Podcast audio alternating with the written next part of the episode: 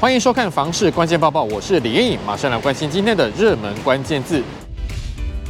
今天的热门关键字就是轻轨还有通车。新北市的安坑轻轨最近要开始试营运了。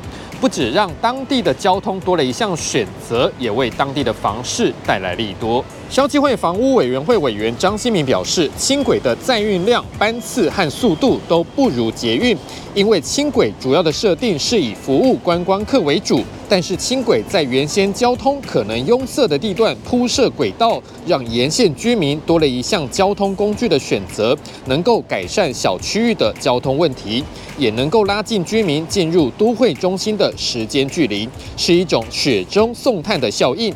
也就是说，有了轻轨之后，区域的房子绝对比之前没有轻轨时，或是其他没有轻轨的地区房子来得保值，甚至还会有增值的空间。只是增值幅度可能不会比真捷运宅来得高。那么，怎样的轻轨宅才会有增值的空间呢？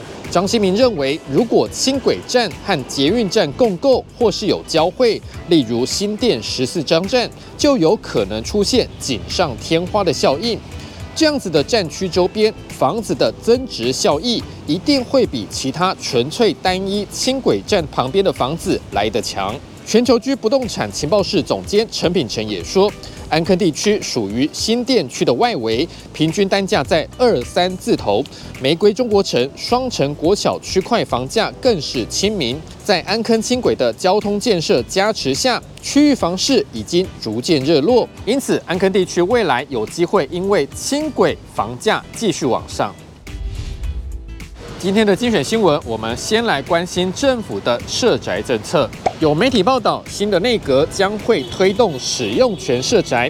内政部长林佑昌说，使用权社宅不是既定政策。林佑昌强调，社会住宅一定要有退场机制，也就是说，当使用者达到一定的社经地位之后，应该把资源留给更需要的年轻人或是弱势族群。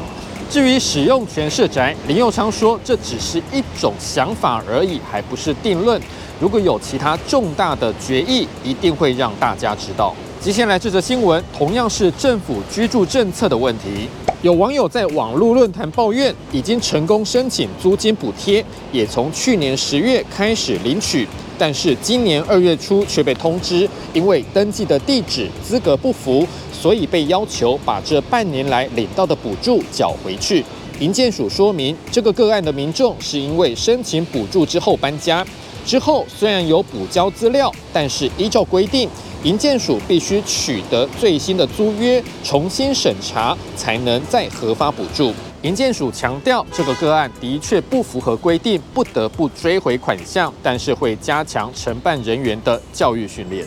最后这则新闻来看到高雄房市的最新动态。高雄市的在地房仲观察到，因应区域的房市利空，男子桥头的投资客面对当前房市明显不恋战，有获利就走人。但是不少一般屋主开价还是很高，像是有些中古大楼，有人开价到单价将近三十万元，吓走不少潜在买家。今天的买房卖房，我想问，有网友问到了，家里最近要开始装潢了，有需要送小礼物给邻居吗？有网友说，有送礼还是比较好，像是最近知名艺人的案例就是个警惕。有网友说，礼多人不怪，日后还是会有麻烦别人的地方。也有人说，不送没关系，但还是要跟邻居打声招呼。你对于这样的问题还有什么样的看法呢？也欢迎在底下留言一起讨论。如果想知道更多的房事资讯，也欢迎点击底下资讯栏的连结。感谢您的收看，我们再会。